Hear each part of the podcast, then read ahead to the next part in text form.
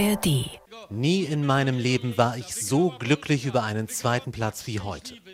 Polen hat gewonnen, die Demokratie hat gewonnen, wir haben sie von der Macht abgesetzt.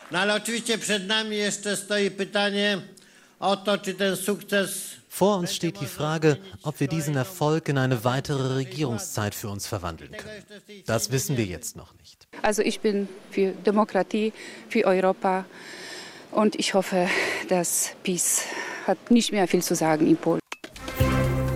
News Junkies. Verstehen, was uns bewegt. Ein Podcast von RBB24 Inforadio.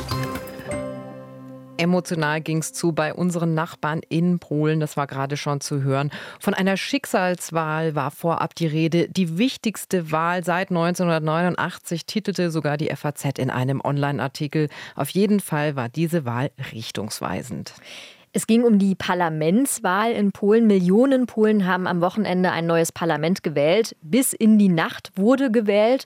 Und nach einer neuen Prognose wird die nationalkonservative Regierungspartei Recht und Gerechtigkeit Peace zwar erneut stärkste Kraft, aber die Opposition um die Bürgerkoalition von Ex-Regierungschef Donald Tusk könnte sich demnach die Mehrheit im Parlament sichern. So sieht es zumindest momentan aus. Und damit könnte Polen also vor einem Regierungswechsel stehen. Was das bedeutet, auch für uns in Deutschland und innerhalb der EU insgesamt, das erklären wir euch heute in dieser Folge. Wir, das sind die News Junkies Lisa Splanemann und Christina Fehl-Möbus. Heute am Montag, dem 16. Oktober und zu hören im RBB 24 Inforadio und in der ARD Audiothek. Hallo.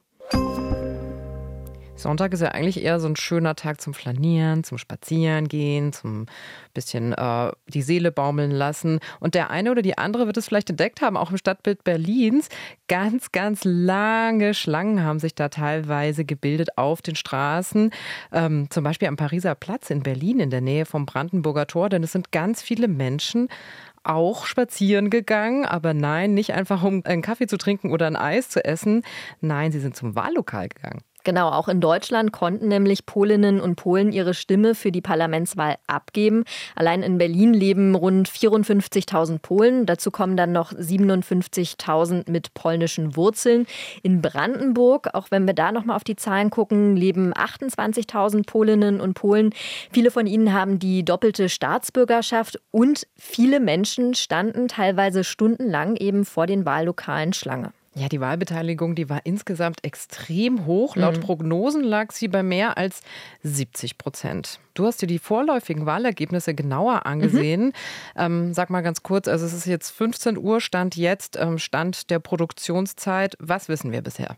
Da ist nochmal ganz wichtig vorweg zu sagen, morgen, also am Dienstag, soll das finale Ergebnis kommen. Mhm. Was wir jetzt aber eben schon wissen, ist, die ersten Ergebnisse zeigen, die Peace-Partei, die aktuell noch regiert und die nationalkonservativ eingestellt ist, hat die meisten Stimmen bekommen. Nach aktuellem Stand hat die Peace nämlich aufgerundet 37 Prozent erzielt. Jetzt kommt allerdings das große Aber, denn die absolute Mehrheit hat sie nicht erzielt. Was das genau bedeutet, das wollen wir uns jetzt mal genauer anschauen. Wie sieht es denn bei der Opposition aus? Also die oppositionelle Bürgerkoalition KO könnte jetzt womöglich zum Zuge kommen. Donald Tusk, der Oppositionsführer in Polen, hat gestern Abend es so ausgedrückt. Jestem od wielu lat politykiem, jestem sportowcem. Ich bin seit vielen Jahren Politiker und ich bin Sportler. Nie in meinem Leben war ich so glücklich über einen zweiten Platz wie heute. Polen hat gewonnen, die Demokratie hat gewonnen, wir haben sie von der Macht abgesetzt.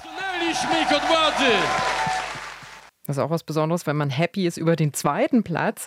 Richtig gute Stimmung also bei der Opposition, denn so wie es jetzt aussieht, könnte sie Chancen haben, die nächste Regierung zu bilden. Heute Morgen war unser Warschau-Korrespondent Martin Adam im RBB 24 Inforadio auch zu hören.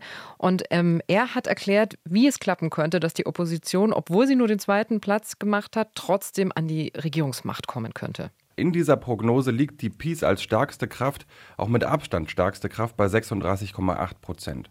Und das bedeutet aber jetzt, wenn man diesen prozentualen Wert umrechnet nach dem polnischen Wahlsystem in Mandate, in Sitze im Parlament, dann kommt die Peace aktuell damit auf 200 Sitze. Das polnische Parlament besteht aber aus 460 Sitzen, man braucht also 231 um eine absolute Mehrheit zu haben. Und davon ist die PiS dann also doch eben 31 Sitze weit entfernt. Und wenn man dann sich anschaut, wo die liberale Opposition liegt, die Bürgerkoalition um Donald Tusk mit 31,6 Prozent, der dritte Weg ist ein liberal-konservatives Wahlbündnis und die Partei Die Neue Linke, dritter Weg liegt bei 13 Prozent, Neue Linke 8,6 Prozent. Wenn die sich zusammentun, und das haben sie immer angekündigt, das war immer klar, dass die im Grunde als Koalition ins B äh, ins Rennen gehen, dann kommen die auf eine sehr komfortable Mehrheit von 248 Sitzen. Das hat gestern Nacht dazu geführt, dass hier eben auf einmal die, das Gefühl aufkommt, es könnte tatsächlich nach acht Jahren einen Regierungswechsel geben. Donald Tusk hat gestern erklärt, die Zeit der Peace ist vorbei, wir haben gewonnen. Und die Peace erklärt aber eben auf der anderen Seite, aber warte mal, wir sind doch stärkste Partei, wir haben doch eigentlich gewonnen und wir werden zumindest versuchen, eine Regierung zu bilden. Es ist aber völlig unklar, mit wem das geschehen soll, denn der einzige in Anführungsstrichen freie äh, Koalitionspartner wäre die rechtsextreme Confederatia, die A, ihren kompletten Wahlkampf gegen die Peace ausgelegt hat und B, mit nur zwölf Sitzen im, im, im Parlament ist, viel weniger als erwartet wurde. Und selbst wenn die Peace und die Konföderatia zusammen gingen, wären sie bei 212 Sitzen, also immer noch weit weg von den 231, die sie bräuchten. Und welche Konstellationen jetzt da im Skat sind, dazu war das Warschau-Korrespondent Martin Adam. Tatsächlich sei zurzeit nur das Oppositionsbündnis in der Lage, eine Regierung zu bilden. So hat es ARD-Warschau-Korrespondentin Christine Joachim gestern am späten Abend in den Tagesthemen geschildert. Zwar ist es so, dass es für die Peace momentan nicht reicht, eine eigene eine Regierung, eine Mehrheit zu bilden, äh, auch nicht in einer Koalition mit der ultrakonservativen Konföderatia. Es ist eigentlich momentan wirklich nur der Oppositionsblock dazu in der Lage, äh, eine Regierung zu bilden. Die Peace hat heute sehr deutlich gemacht in Form von äh, ja, Jaroslaw Kaczynski, dass sie noch lange nicht aufgegeben hat, dass sie die Macht nicht so einfach abgeben wird. Kaczynski sagte wortwörtlich, es könnte einige spannende Ereignisse in den nächsten Tagen geben, was auch immer er damit meint. Ähm, aber wir müssen tatsächlich diese letzten Zahlen, die echten Zahlen dann am Ende abwarten, denn da gibt es immer noch eine Varianz von so um so zwei Prozentpunkte und wie dann die wirklich die Verteilung der Mandate am Ende ist, das ist die große Frage. Also wir können zusammenfassen, die noch Regierungspartei Peace geht als Wahlsieger hervor und trotzdem hat sie keinen leichten Stand, so wie es zumindest jetzt aussieht, weil ihr Sitze fehlen, beziehungsweise ein passender Koalitionspartner. Trotzdem zeigt sich die Peace aber optimistisch. So hat es etwa Jaroslaw Kaczynski von der Peace-Partei selbst auch gesagt. Ähm, ich zitiere mal, sie stünden nun vor der Frage, ob sie den Wahlerfolg in eine weitere Regierungszeit für sie verwandeln könnten. Das wüssten sie jetzt noch nicht. Mit Umso größerer Spannung werden jetzt natürlich die schlussendlichen Wahlergebnisse erwartet. Wir werden auch später noch darüber sprechen, was dann passieren könnte, wenn es denn zu einem Regierungswechsel kommen würde. So oder so können wir sagen, die Wahl in Polen könnte richtungsweisend werden. Und allein ja auch schon diese hohe Wahlbeteiligung zeigt aus Expertensicht, welche Bedeutung diese Wahl eigentlich einnimmt. Ja, vielleicht ist jetzt auch ein guter Zeitpunkt, um auch noch mal kurz zu erklären, warum die Wahl so mobilisiert mhm. hat. Ne? Ein RBB 24 Reporter hat vor dem Wahllokal im Grunewald nachgefragt. Da ging es den meisten ganz klar darum, die Peace abzusetzen. Ich glaube, die acht Jahre jetzt der PIS-Regierung äh, haben Polen auf jeden Fall nicht gut getan. Aber auch wie die PIS-Regierung generell Polen nach außen repräsentiert, finde ich auch komplett falsch. Also ich bin für Demokratie, für Europa und ich hoffe, dass PIS hat nicht mehr viel zu sagen in Polen acht Jahre lang eine nationalkonservative Regierung. Zumindest von diesen beiden O-Tongebern scheint da Wunsch nach Veränderung da zu sein. Gut, zumindest in Berlin wählt die polnische Community auch ganz traditionell eher linksliberal. Das ist also nicht sonderlich überraschend. Aber die polnische Gesellschaft ist einfach tief gespalten. Das Land war rund um den Wahlkampf hoch emotional und ist polarisiert. Wo genau siehst du da die Gräben bei den Wählerinnen und Wählern? Na, da gibt es zum Beispiel die Menschen vor allem im Osten des Landes und in den ländlichen Regionen, die sind eher traditionell. Glaube, Kirche und nationale Identität spielen da noch eine sehr, sehr wichtige Rolle. Und dann gibt es die Menschen, die eher im Westen und in den großen Städten leben, die tendenziell eher liberal sind und sich einsetzen für das Recht auf Abtreibung, für rechtsstaatliche Prinzipien und auch zum Beispiel dafür, dass auch queere Menschen anerkannt werden und ihr Leben leben können, wie sie wollen. Und genau das sind ja alles Dinge, die in den letzten Jahren von der Peace torpediert worden sind. Das sollte man ja auch noch mal sagen. Die Peace hat zum Beispiel das Recht auf Schwangerschaftsabbrüche in Polen drastisch eingeschränkt. Da gab es damals heftige Proteste. Andersrum könnte man sich jetzt natürlich auch die Frage stellen, warum ist die Peace nach wie vor beliebt? Ja, da stoßen echt zwei Welten aufeinander. Also die Peace hat auch einfach mit viel Sozial- und Wirtschaftspolitik Menschen auf ihre Seite gezogen. Also Politik für einkommensschwächere Teile der Bevölkerung gemacht. Ähm, also die Peace behauptet von sich, den polnischen Wohlfahrtsstaat wieder aufbauen zu wollen und hat da auch ein paar Initiativen ergriffen, also den Mindestlohn erhöht oder auch das Kindergeld erhöht von 500 auf 800 Slotty pro Monat. Das sind ja ungefähr 178 Euro im Monat. Und es gibt eine 13. Monatsrente für alle und eine 14. sogar für Einkommensschwache. Tja, und abgesehen davon, wir wissen ja, in der Demokratie da sind die Wahlen frei und alle können wählen, was sie wollen. Ne? Aber war die Wahl auch fair? Das war eine Frage, die im Vorfeld häufiger gefallen ist. Da muss man jetzt auch mit einem ganz eindeutigen Jein antworten, also ein diplomatisches Jein. Da lass uns jetzt mal genauer drauf schauen.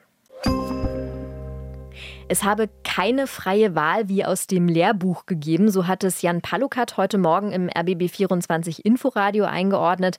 Er erklärt, woran das liegt. Es gibt viele Schritte, die im Einzelnen und dann auch in der Gesamtheit so ein bisschen den Verdacht erwecken, wollte die Peace da äh, ihren äh, Wahlsieg sozusagen absichern. Das fängt an mit dem Zuschnitt der Wahlkreise, das geht weiter mit dem Einsatz des staatlichen Rundfunks im Prinzip als Parteisender, geendete Regeln bei der Auszählung. Man hat ein Referendum ja auch parallel angesetzt, wo schon die Fragen suggestiv die Themen der Peace in den Mittelpunkt äh, steckten. Also es war jetzt vielleicht keine faire und freie Wahl wie im Lehrbuch, aber es war eben doch eine Wahl.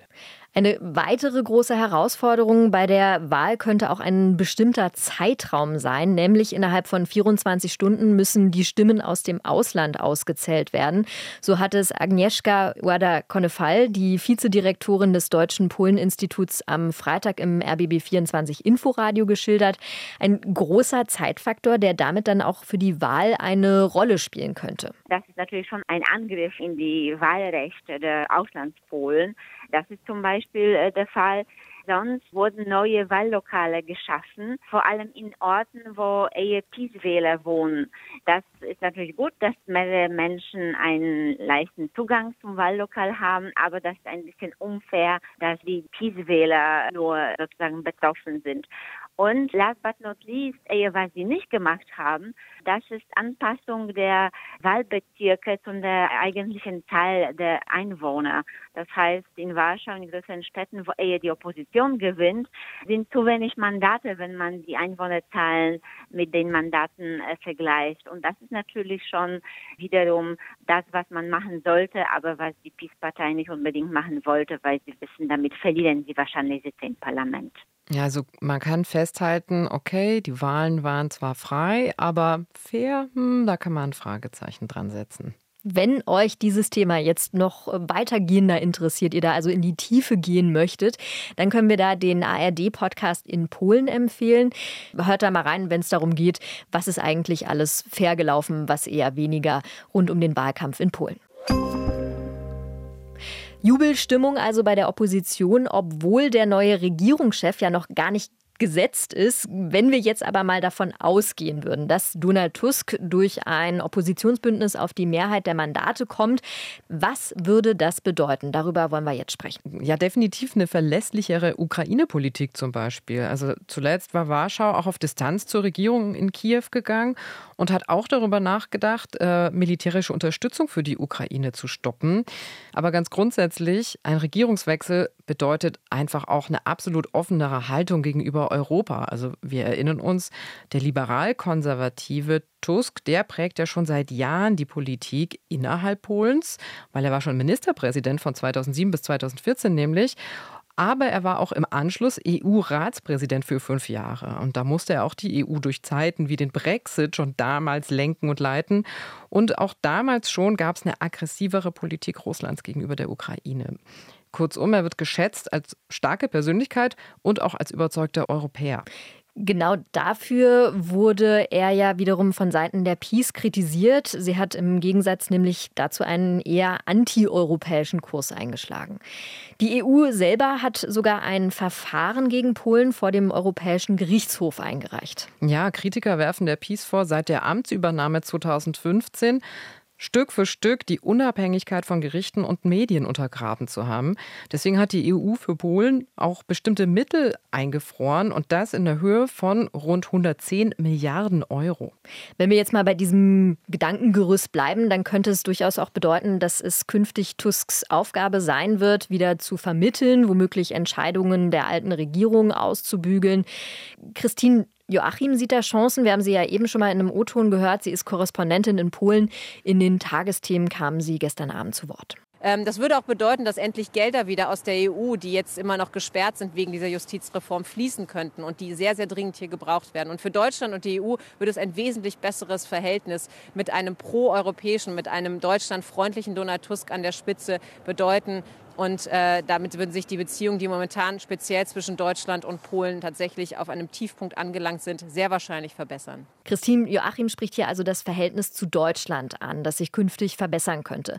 Tina, was könnte sich künftig ändern? Ja, also Tusk spricht auf jeden Fall sehr gut Deutsch. Das könnte ja schon mal von Vorteil sein. Aber auch hier geht es natürlich darum, die Beziehungen wieder aufzubauen.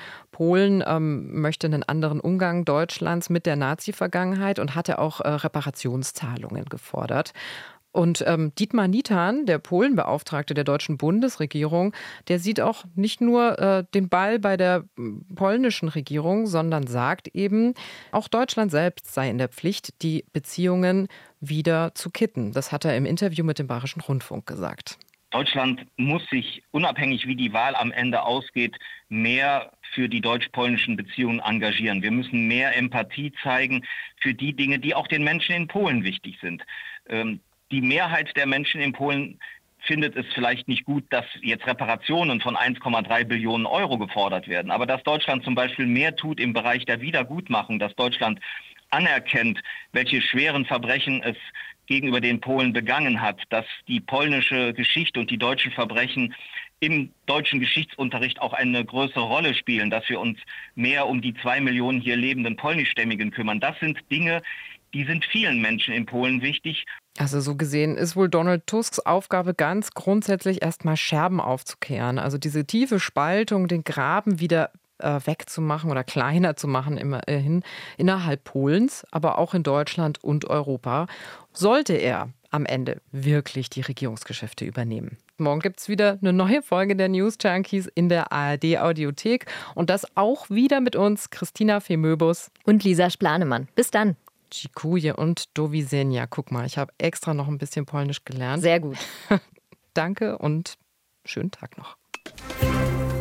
News Junkies. Verstehen, was uns bewegt. Ein Podcast von RBB24 Inforadio. Wir lieben das Warum.